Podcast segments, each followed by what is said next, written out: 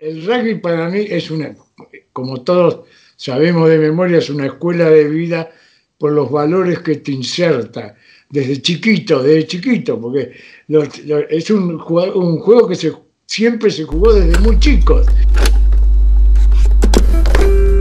Julio Alberto Darmandrail es sinónimo de rugby.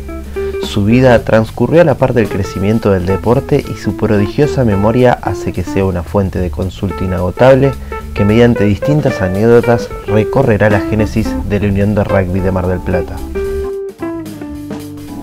En este primer programa del Trébol Podcast estará con ustedes Pipo Darmandrail.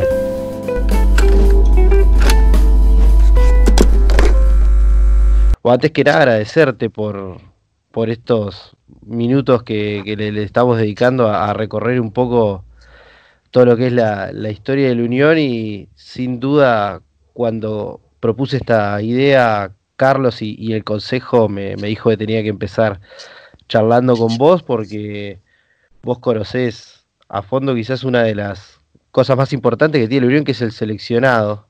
No, ¿sabés qué pasa? Que pues, el, el único mérito es la longevidad, la suerte natural que tengo de mis 88 y desde el 49 que estoy en el rugby de Mar del Plata. Así que te puedo contar desde el principio casi. No desde el principio del todo, porque el Mar del Plata Rugby Club se fundó en el año 43, 44. Ah, pero no llegaste por poco. Yo vine en el 49 a Mar del Plata. Y ya venía de jugar en Buenos Aires y entonces este, me incorporé acá al Mar del Plata Rugby, que recién empezaba y ahí justo en el 49 se empezó a funcionar el tema en los colegios, en el Colegio Nacional, en el Comercial y en el Industrial, que son los fundadores junto al Mar del Plata Rugby de la Unión de Rugby de Mar del Plata, que se fundó en el 51, en el aula de música del Colegio Nacional, a donde estuve presente. Así que ya eso es un golpe antiguo. El, Mar del Plata Rugby se había fundado en el año 43-44 con un grupo de, especialmente el gallego Marenco, Hernández, padre de Carlos y de ellos, que, era un jugador de Curupaití que se había radicado en Mar del Plata, porque trabajaba en el Banco Nación, y con el Panza Galarse, el doctor Tamini, empezaron a manejar y fundaron el club este, del cual fue el doctor Rómulo Tamini presidente durante 20 años, hasta que eh, desapareció el club lamentablemente en el año 62. Así que ahí empezó toda la gestión del rugby y ahí se funda la unión con los tres colegios estos y Mar del Plata Rugby. Y ahí a partir de ahí, eso fue en el año 51. En el 52 es el primer seleccionado de Mar del Plata que va a jugar en la cancha de Jorge Newbery, en el gimnasio de Grima en Buenos Aires, contra La Plata, que en ese momento, y eso es anecdótico, se llamaba Eva Perón en esa época. Y nosotros tuvimos que jugar en, realidad contra Eva Perón. Y, y, la señora esta se había muerto en julio, en junio, el 28 de junio, y nosotros jugamos el 15 de agosto, y nos hicieron jugar con luto. Y había muchos, por supuesto, que no les gustó nada, entre ellos me costaba yo. Eh, y me acuerdo, como anécdota te cuento graciosa, que en el vestuario yo tenía 20 años, y en el vestuario le cuento a un este, a uno que estaba de La Plata y le digo, mira, me tengo que jugar con esto, yo me la, voy a sacar en el primer tackle y el señor me dice, ¿usted tiene algo contra la señora? Plena época pero Este, era un diputado peronista llamado Gomis, que todos los de La Plata lo recordarán y me lo han dicho muchas veces, porque fue una broma que me hizo, no una broma, me lo dijo y después me enteré yo y me pegué un susto bárbaro. ¿Qué, te acordás, Pipo, de, ese partido? De, ese partido perdimos, perdimos contra Eva Perón La Plata 9 a 0. Y el Chancho Naola, que después fue campeón argentino, jugaba de pilar en ese, en ese equipo erró un penal que yo siempre digo que hubiera, por muy poquito, y yo siempre digo que hubiera cambiado todo el programa, porque eso nos hubiera dado un empujón y vaya a saber lo que hubiera resultado. Pero eso sí. ¿Ese fue el primer partido, Pipo? ¿El primer partido del seleccionado fue ese? ¿Ese fue el, primero del seleccionado? primer partido del seleccionado de Mar del Plata. 15 de agosto de 1952. ¿Y cómo viajaron? Perdón, soy el único sobreviviente. Sí, sí, me dijiste. ¿Cómo viajaron a jugar? ¿En, colectivo, en auto? ¿Cómo viajaron? En colectivo, en un colectivo que íbamos todo el equipo, pero era un, era un colectivo de línea, como el Cóndor, que era, sería, o alguno de esos. íbamos todos, no era un colectivo contratado. Íbamos con su pasaje cada uno y vivimos en un hotel así medio chiquito que son muy divertidos. Todas las cosas que pasaron no se pueden contar. Especialmente las macanas que hizo Edgardo Ferrari, pobre, que en paz descanse. ¿A dónde, a, dónde jugaba? ¿Eh? Jugaba de tercera línea. La tercera línea era, era este, no, era con, el Roy de centro tercera. No, no, porque era, Edgardo fue de suplente. La, ah. tercera línea, la tercera línea era Roy de centro y yo de, de un ala y el otro Coco Mesera. ¿Y Pirucho era ala o era ocho? No, no, Pirucho todavía ni existía. no, no, porque es más chico, Pirucho era un poco más chico. Y, este, y Edgardo estaba, jugaba, jugó de suplente. Pero, y estaba Alvear también de suplente. ¿Ah, sí? el espectacular de Alvear, vos lo conociste. Era profesor mío del colegio. Claro, fue profesor del colegio tuyo y vos fuiste entrenador de mi hijo Juan también. Claro, sí, sí, lo padecía tu hijo Juan. Jugué también con el indio. Claro. Y bueno, Alvear después, loquísimo. Medio rayadito, ¿no?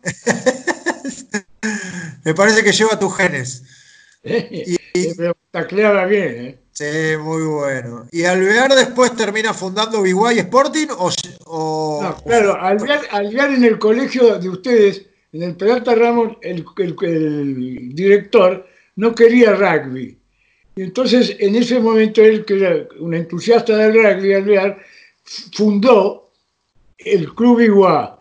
Lo fundó, en, me acuerdo, en un almacén de Galmes, en la calle Alberdi, entre Sarmiento y Alcina, había un almacén ahí de estos chicos Galvez que jugaron, fueron fundadores de Biguá y jugaron, empezaron a jugar en Biguá.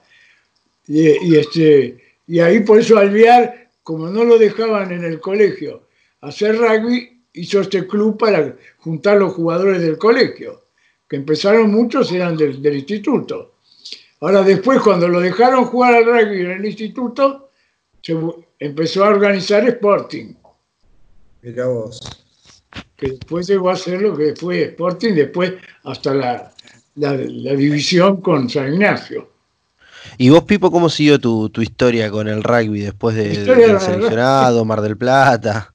Yo estuve en Mar del Plata hasta que desapareció. Sí. Yo me sufrí, una, de la cual mejor no hablar, una suspensión bastante grande, en la cual no dejé de participar en el rugby nunca, y después volví a jugar, y jugué, ya mi club había desaparecido jugué en, Nacional, que luego fue Nogales, porque es porque fue, cambiaron el nombre, es porque Perón había prohibido que en ninguna institución particular que no fueran del Estado se usara el nombre nacional. Entonces ellos los cambiaron por Nogales, que era con N y que se, se les ocurrió conservando los colores hasta que pasamos todo Nogales a universitario. Sí, que hoy se te ve recorriéndolo todos los sábados, lo debes extrañar universitario, Ahí Pasamos a universitario. Y después, un poquito también, hace 32 años más o menos, fundamos Unión del Sur. Más. 35 años, dice ella. Con los chicos, Ahora, yo te voy a contar, ¿Eh? Dale, perdona. No, dale, dale vos, dale vos. No, si quieren les, cuento una curiosidad del rugby de Mar del Plata. Lo que quieras. en el año cincuenta y tantos se jugó en Mar del Plata, y tengo el documento, lamentablemente me lo olvidé, acá, un equipo que se llamaba Los Pumas, integrado por todos jugadores del el interior y jugando en, por Mar del Plata, como su, integraban ese equipo el, el Roy, que fue intendente después, y Coco Mesera como suplentes. Ese equipo con todos jugadores de primeras de las uniones del interior. O sea, un antecedente de los Pumas. No, que esto no, no invalida para nada la historia que conocemos todos de por qué se llaman Pumas, porque los africanos creyeron que el jaguarete era un puma y le pusieron puma, pero en el, en el 65, cuando fueron a Sudáfrica.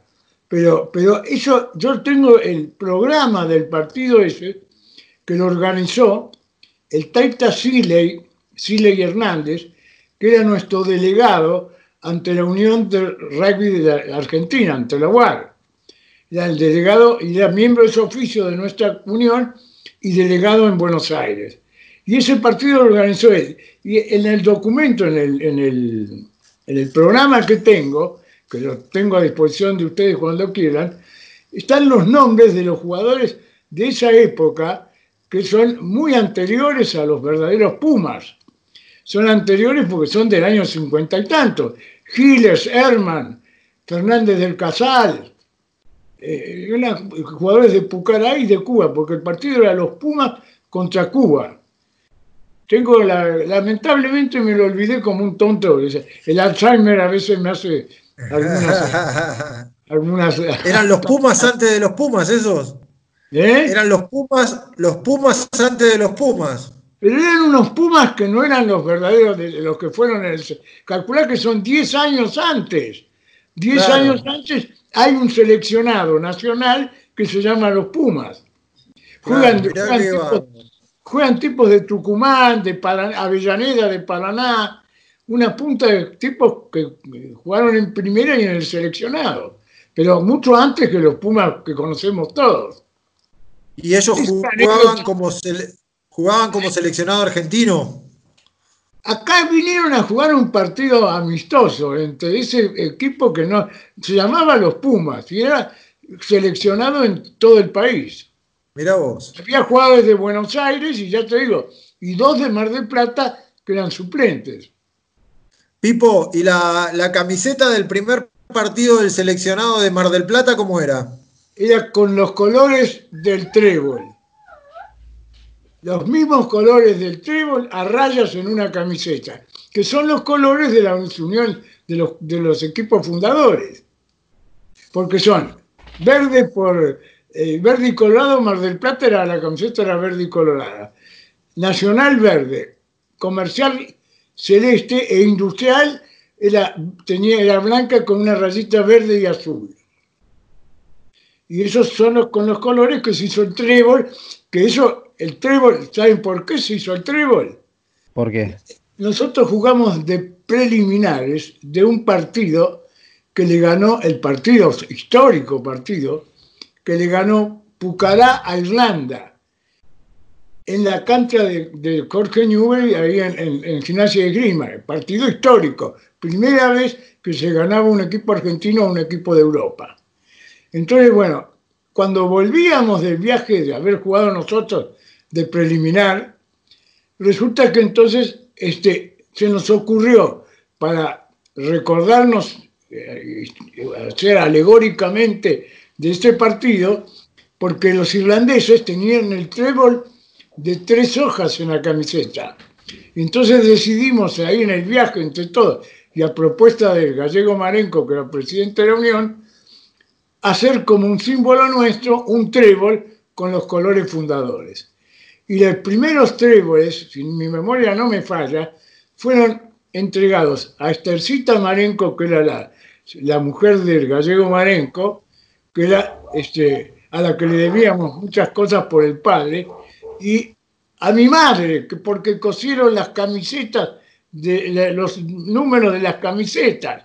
Entonces decidieron, porque primero se otorgó el trébol como una, un honor este, deportivo, digamos, ¿no? Y entonces nos dieron a todos los del seleccionado y al presidente de la Unión.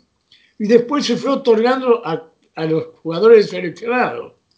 Después se fue regalándole un poco a los, visitantes, a, las delegaciones, a los presidentes de los clubes y esas cosas. Y a los presidentes siempre de la Unión. Y después se empezó a dar a todo el mundo. ¿Qué más? Yo les digo, sigan, pregúntenme ustedes. Pipo, y, recién hablabas de, la Fundación de Unión del Sur y que vos estuviste ahí, otro de los clubes también de... Sí, bueno, la Unión en la Unión del Sur ocurrió así. Yo fui al colegio a buscar, a buscar jugadores para universitarios. Chicos, chicos que vinieran a jugar al club, a proponerle a la señora de Gordóvil, que fue secretaria de Cultura de la municipalidad y era la dueña del colegio, a, ver si nos quería que le hiciéramos, que los chicos jugaran en el club ese. Conmigo, de casualidad, fue Jorge Reales, Pampa Reales, con un propósito de, ver, porque el chico, el hijo de él, iba al colegio a ver si se podía jugar al rugby. La señora no quiso proveernos de, jugadores, sino que le hiciéramos una especie de club colegial para que jugaran al rugby los chicos, pero con el nombre del colegio. Como siempre pasa con la dueña de los colegios, ¿viste? Entonces, bueno, y ahí nos pusimos de acuerdo con Pampa y dijimos, bueno, vamos a hacer un club de la Unión del Sur. Y ahí nació con Ventura, que se ocupó, eh, Luis Ventura, que se ocupó del hockey. Entonces ahí empezó el, club, que empezó a jugar como todos en camé, sin cancha, hasta que después compraron la Josefa, que es una maravilla. Que recién nombraste la cancha de la Josefa y demás. ¿Cuáles, ¿Cuáles fueron los primeros clubes que tuvieron cancha propia y, terreno y pudieron construir? El que tuvo cancha propia fue el Mar del Plata Rugby Club, en Estrada y 180. Bueno, eso fue, eso, eso, cuando se compró eso, nos asociamos momentáneamente, momentáneamente no, nos asociamos con el Mar del Plata Lawn Tennis, porque económicamente nos venía bien porque era un aporte importante, para poder comprar un pedazo de tierra ahí. Compramos ese pedazo de tierra con los del Mar del Plata Lawn Tennis y alquilamos con opción a compra todo un pedazo grande donde funcionaba la cancha. Hasta que un día resulta que el que nos había alquilado con opción a compra la cancha había vendido todos los lotes. Era un dinamarqués llamado Grasdal que desapareció del mundo y nunca más lo vimos. la, municipalidad abrió las calles porque los, que habían comprado los lotes y nos agujerearon la cancha. Entonces este Grasdal desapareció, de tal que en todos lados se cuece nada, tanto sea en Dinamarca como en cualquier lado, hijo un estafador de primera línea. Yo sé, agarró la plata y se fue. Y ahí desapareció el Mar del Plata Rugby que quedó nada más que con la casa, que era muy gracioso porque había, había no sé si alguno se acordará, ustedes son muy chicos, había un, un árbol cortado que tenía forma de cola de mujer. Y cada vez que entrábamos a la cancha le decíamos la pepa y la tocábamos, pasábamos para la cancha. algún viejo se acordará de la Pepa. Eso eran anécdotas divertidas de este deporte tan divertido como tenemos y de, tan, y de amigos como es esto, ¿no? Porque ¿Y la unión cómo, cómo, cómo se funda? ¿Cómo se funda?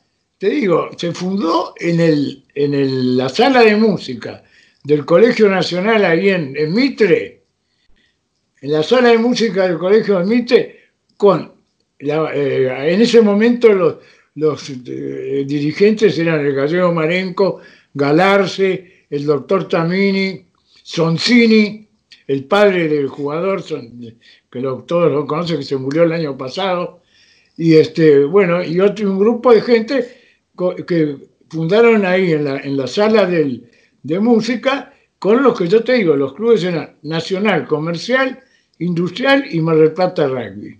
Y, la idea era organizar competencia, era seguir creciendo, ¿te acordás? Sí, porque había, había una gran vinculación con Buenos Aires, porque el gallego Marenco era, jugador de Club Haití, el Panza de Galarse había jugado en algún otro lado, no me acuerdo exactamente dónde, Soncini era de La Plata, bueno, había una vinculación con, y, era incorporar una unión más a, la, a la UAR, ¿no? Para competir en el campeonato argentino y ser supervisados por la UAR, como es hasta ahora, ¿no es cierto?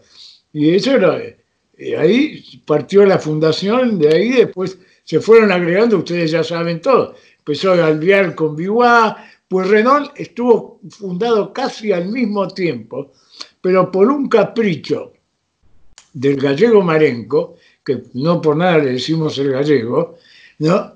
El tipo no los dejó entrar a la Unión, no te rías, no los dejó entrar a la Unión porque dice que en el Club Porrenón había, había juego bancado. ¿Y por qué era juego bancado? Porque en, el, en, Luro y, y Hipólito Yrigoyen, donde funciona el Club Porrenón, había una ruleta, había un casino. ¿Te acordás que funcionaba el casino?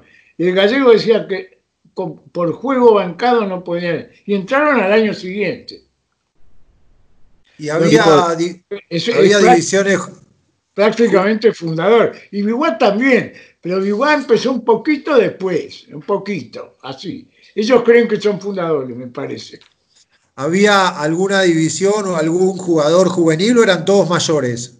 No, viejo, eh, eh, nosotros éramos casi todos, va, nosotros, yo era, tenía 20, pero había, había en el equipo de Mar del Plata había jugadores más grandes, Toto Muro, era, era, el representante del diario La Prensa en Mar del Plata. Era un tipo grande, más grande. El pelado Seín, este, Viniski, que era un periodista muy importante que hubo en Mar del Plata, que escribía deportes en el diario La Mañana y jugaba con nosotros. Bueno, había una mucha gente grande, después vino Erifá, estaba Eduardo González Guerrico, bueno, y ahí, yo era de los más pendejos, porque tenía 20 años, pero en el, equipo de primera de Mar del Plata llegamos a jugar, por ejemplo, mi hermano más chico, Marcelo, jugó a los 15 años, era la apertura de la primera. A los 15. Ah, ¿eh? Porque era así, el gitano Alonso, uno de los mejores medioclanos que tuvo Mar del Plata, desde los 15 años jugaba en primera. Porque los del Colegio Nacional eran tipos muy chicos. Y de comercial también, lógico. Así que acá había una diferencia. El, Mar del Plata eran los veteranos. Eh, siempre, sobre todo porque cada vez que llegaba un tipo de Buenos Aires que jugaba al rugby, venía a Mar del Plata porque tenía alguna conexión. Entonces siempre eran tipos más grandes. Eric Fallon, no sé si ustedes lo conocieron, Eric Fallon, el gordo Costa, un chico Siley, y otro, ah, Bublat, que fue uno de los fue campeón argentino, cuando, ganaron en el 61, 62. Así que había, no, había, pero eh, los colegios tenían lógicamente los tipos más jóvenes. Pipo, y, se separaron, bueno, empezó a jugar Sporting que, y, después se separaron y fundaron, después vino el universitario. El universitario habían empezado hacía mucho tiempo el rugby con, eh, y después se empezó a diluir hasta que llegó todo el empuje ese que, le trajo Nogales cuando se pasaron completamente. Porque desapareció Nogales, se pasó todo a, Universitario con todas las divisiones. Pipo, y recién hablabas de los primeros campeonatos argentinos y el seleccionado. ¿Qué te acordás de los primeros de los que jugaron ustedes, que por lo que me contás eran un equipo bastante chico en edad. y con si querés te digo el primer equipo, te lo nombro todo. Así que... A ver, me interesa eso. Nosotros en aquella época contábamos al revés. Empezabas por el fullback, no por el pilar como ahora. El número uno era, el fullback, que era Eloy Jiménez Larrea, que era de Porredón. Un win tres cuartos era Eduardo González Guerrico, que era de Mar del Plata Rugby. El otro era un tipo que se llamaba Tacita Asín Morales, que también era de Mar del Plata. Un, este, un insider era Loco La Rosa, que después fue campeón argentino, a 10 años después, y jugaba, jugó de inside. Coco Guzmán jugaba de inside, gran jugador de Belgrano en Buenos Aires. De acá fue a jugar a Buenos Aires. Lo hicimos en Mar del Plata y lo importamos a Belgrano. Después de apertura jugaba Brown, Jorge Brown, un tipo de acá que era del Colegio Nacional. El medio clown era Chucky, Regini. Chucky Regini. La tercera línea era Poco Mesera, el Roy que fue intendente después y, este, y yo. La segunda línea era Cardona que era de Tandil y Repeto, Renato Repeto, un arquitecto de acá de Mar del Plata. De Pilar jugaba el Chancho Esnaola, campeón argentino 10 años después, pero de hooker. El hooker era, era Pichi Abad y el otro Pilar era un gordo Sosa que era de Biwa. Ese era el equipo. Y el, Edgardo Ferrari y Alvear de suplentes. Pichi Abad, el que después los hijos juegan en Sporting. Los chicos juegan en Sporting, claro. Mirá vos, Pichi. Hoy sabía que había jugado. hoy justo lo vi a, a Leandro. En la esquina de casa de Leandro. Mirá, no sabía que Pichi había jugado en ese seleccionado. Qué grande. ¿Cómo no? Sí, no, mirá. De hooker. Era, era chiquito porque hoy en día un hooker de, una primera línea es un ropero igual que los, que los pilares. Pero en la época el hooker era más chiquito siempre. ¿Y cómo, cómo fue después el camino del seleccionado después de ese primer partido? Imagino siguieron. ¿Cuánto jugaste vos en el seleccionado? yo jugué varios años en el seleccionado contra Rosario, contra La Plata en Mar del Plata, contra Rosario dos veces en Rosario, y después yo ya, después ya creo que no jugué más. Y hablábamos hace un rato de. Poco debido a las Hablabas hace un rato de, cuando llegaste a, Novales, a Universitario, que hoy en día es en donde se te ve siempre. Eh, ¿Ahí jugaste mucho tiempo también? ¿En esos primeros torneos de la Unión? Sí. Eh, en el Universitario jugué hasta los 43 y, y por ahí me sigo jugando, para ¿eh? el ¡Ah! Hay un detalle que te voy a contar. Cuando cumplí 80, cuando cumplí 80, ya estaba en universitario, ¿no? hicimos un seven, los siete jugadores de Armandray, tres generaciones en el equipo. Jugó yo, mi hermano Guillermo, mi hermano Marcelo, un hijo de mi hermano Marcelo, mis dos hijos, Juan, el indio y Julio, y mi nieto, Íñigo. Así que éramos siete de Armandray, jugamos un ratito, a que los viejos, Qué bueno. Pero nos divertimos un seven interno de universitario. Qué bueno, Pipo. Pero lo divertido fue eso, que eran tres generaciones y siete de Armandral. ¿Y cómo lo vivís hoy al, rugby desde afuera? Se te ve bastante fanático yendo siempre a la cancha. ¿Se extraña en aquellos momentos de jugador? No soy fanático porque soy del rugby. Ya me, he fusionado con cualquier club. Este, yo los quiero a todos, los quiero a todos porque, hijo, he vivido, los he visto crecer a todos, hijo. Es verdad, es verdad. Así que, qué sé yo, el que uno o el otro, son, para mí son todos iguales, los quiero. Por supuesto, soy hincha de universitario y, eh, y, laburo en el club y, viste, voy al club y, y es una cosa que te da tantas alegrías, este, este juego que tenemos el bichito adentro. Ya hace más de 75 años que estoy en esto. Pipo, y, antes se entrenaban una o dos veces por semana, se juntaban a jugar, ¿cómo era? Martes y jueves. Un rato, y muchos se escondían atrás de los árboles para no correr. Dijo, no, era, algunos con más responsabilidad hacíamos entrenamiento en serio. No, pero era martes y jueves, nada más. Martes y jueves y el sábado a jugar, o el sábado o el domingo. ¿Y tenían preparador físico, profesor, algo de eso? preparador, físico. El preparador físico, el único preparador físico que conocimos fue Alvear. Jorge, porque Jorge que era profesor de gimnasia, conmigo te, era muy amigo, ¿no? Era muy amigo, pero de vez en cuando yo le decía cosas jodidas. Pues yo le decía que era un profesional, que no, él no podía jugar al rugby porque era profesional. Y se agarraba las manos para no pegarme. Me pegaba, me mataba directamente. yo me acuerdo cuando empezó a jugar, como él había organizado Biguá, entonces él, él se creyó que era la forma más eh, fácil de manejar a los chicos nuevos, era siendo medio clown. ¿Vos te acordás el tamaño que tenía Alvear? Era sí, sí. ¿no? Y jugaba de medio clown, era, era graciosísimo. Porque él manejaba el equipo de. Bueno, en la ola pateaba los palos, me decís. ¿Eh? Decís que en la ola pateaba los palos. No, no, en la ola pateaba los palos. Por lo menos no sé si pateaba, pero pateó ese penal que erró en el primer partido. Pipo, me decís que hace un Me decís que hace un montón de tiempo que estás en el rugby. Eh, imagino que te ha dejado muchas cosas. ¿Qué significa el deporte? El rugby para mí es una, como todos sabemos de memoria, es una escuela de vida por los valores que te inserta desde chiquito, desde chiquito, porque es un, un, juego que se, siempre se jugó desde muy chicos porque hay otros deportes que no se podían o no se empezaban desde tan chicos, pero el rugby siempre tuvo infantiles.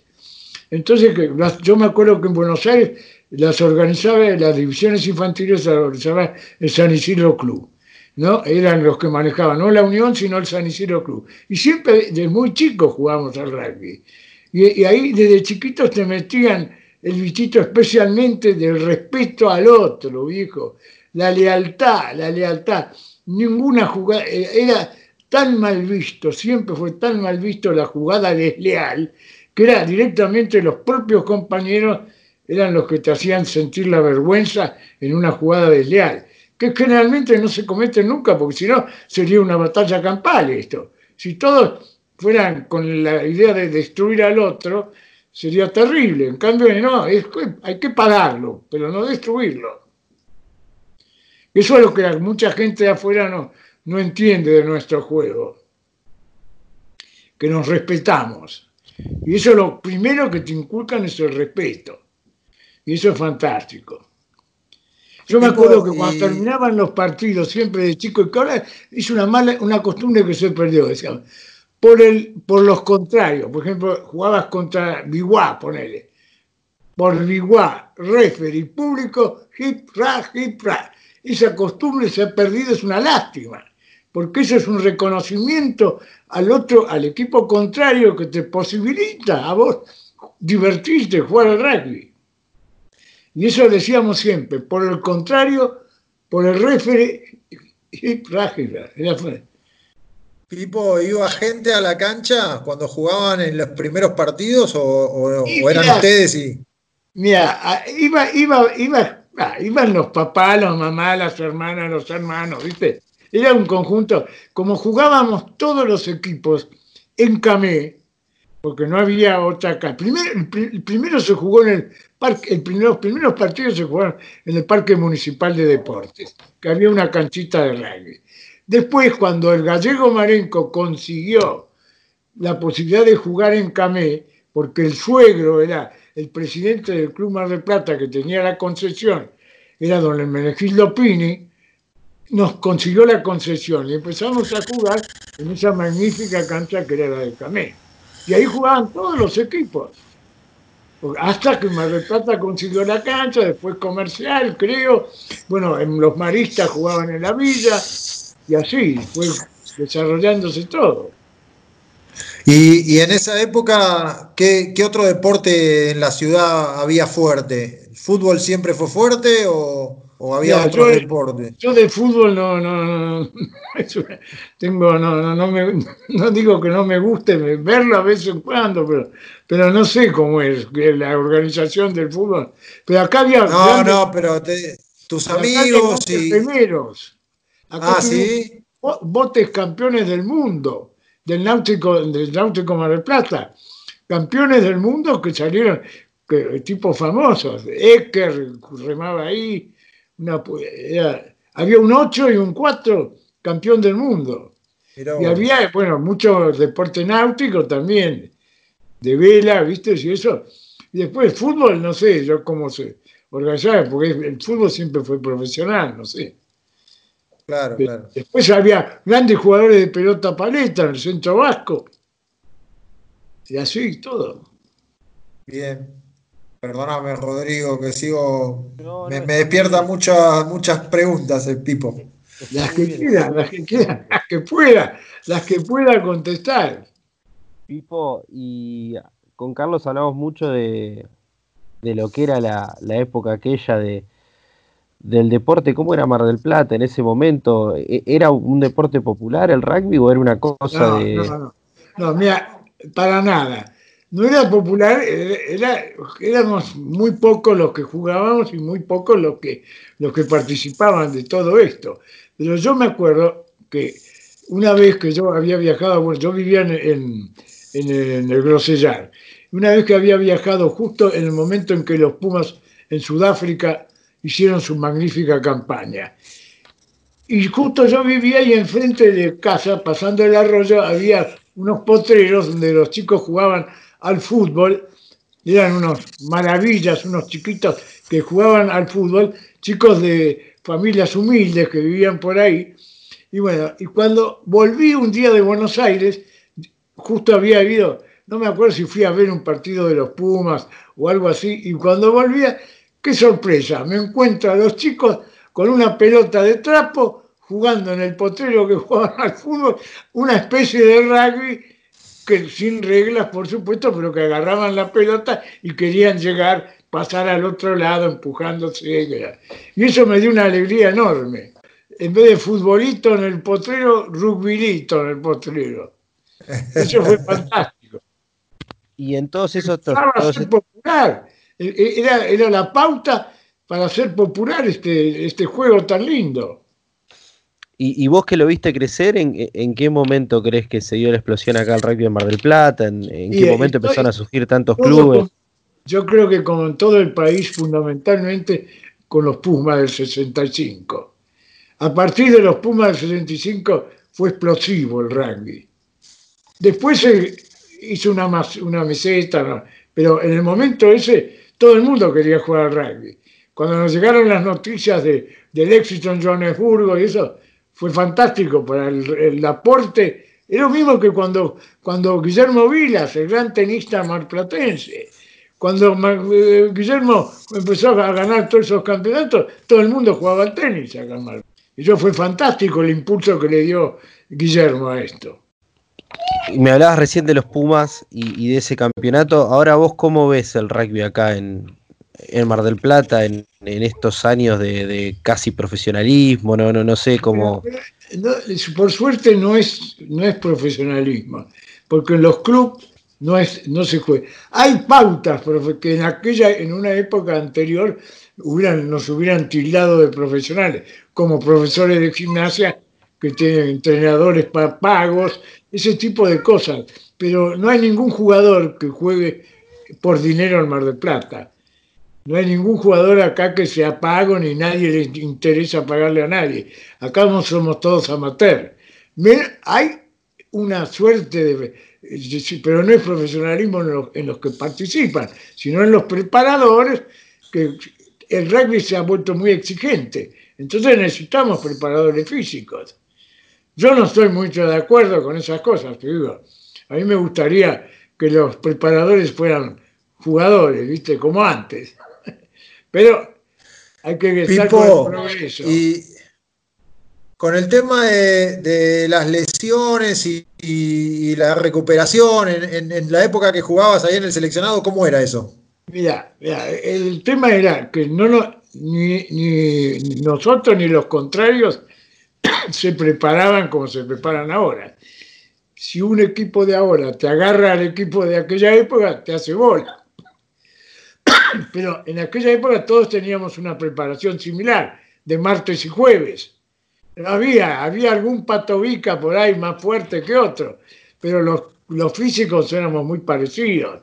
Éramos fuertes porque hacíamos entrenamiento y nos gustaba eso, pero, pero no había una diferencia como, o una fortaleza como para lesionarse demasiado.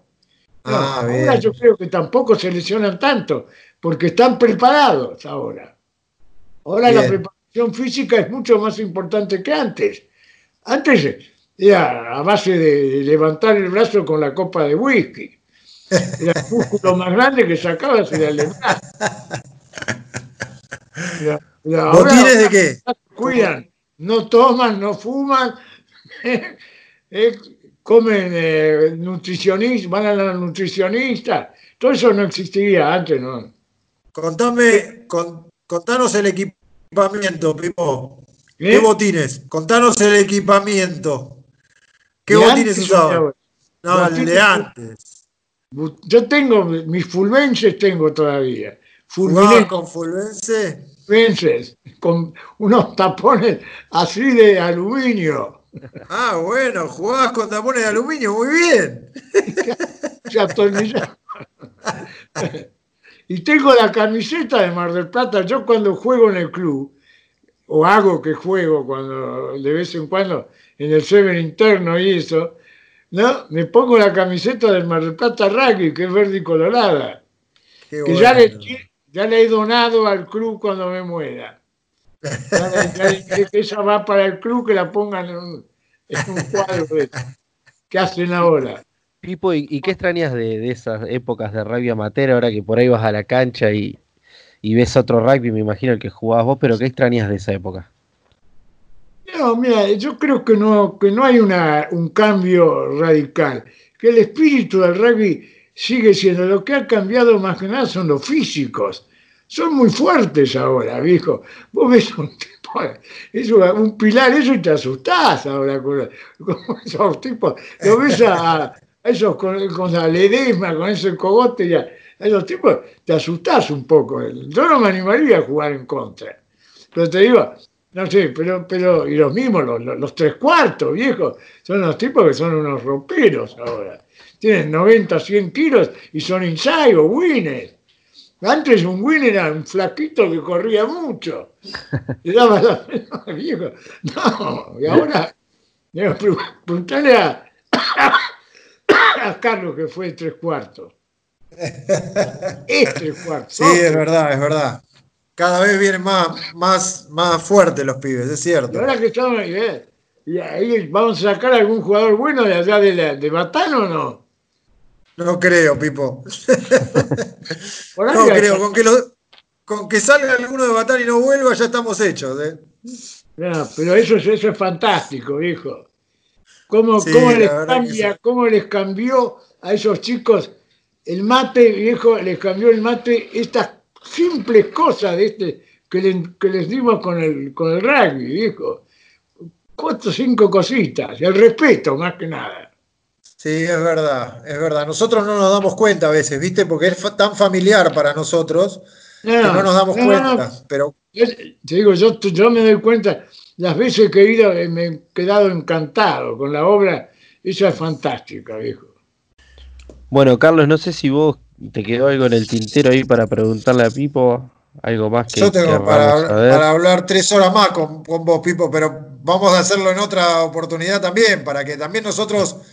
Bueno, acá eh, la idea es que Rodrigo eh, pueda ir armando eh, una especie de, grabación de esto para subir y que quede como documento auditivo, digamos, de, la historia de la Unión. Porque, bueno, te digo que me parece fantástico porque esto, hoy en día esta tecnología es buenísima, pero yo este, en competencia con ustedes estoy escribiendo un poquito la, historia, de a poquito voy escribiendo la historia que la voy a dejar escrita. Usted televisiva y yo escrita. Le vamos a, le vamos a decir a Enrique que te pague los derechos. Sí, te, te compra el libro. Podemos asociarnos en todo caso. Nos asociamos. Yo les prometo que ustedes van a ser los primeros que la lean. Dale, gracias. Bueno, bueno escúchame. Eh, nosotros después vamos a repasar eh, toda la, conversación esta que tuvimos con Rodrigo y, si vemos que nos quedan preguntas que pueden estar buenas para que nos cuentes, que seguro hay un montón, te volvemos a jorobar vía Rosario. Cuando quieras, si tengo una, tengo esa documentación del célebre partido, cuando quieras se las llevo para que la vean. Eh, estaría bueno que podamos así fotografiar y subir esas cosas también. Yo estoy te mandamos un abrazo enorme. Muchas gracias, Rosario, que debes estar por ahí. Y bueno, nos, volvemos a mantener en contacto. Lo mismo, gracias a ustedes.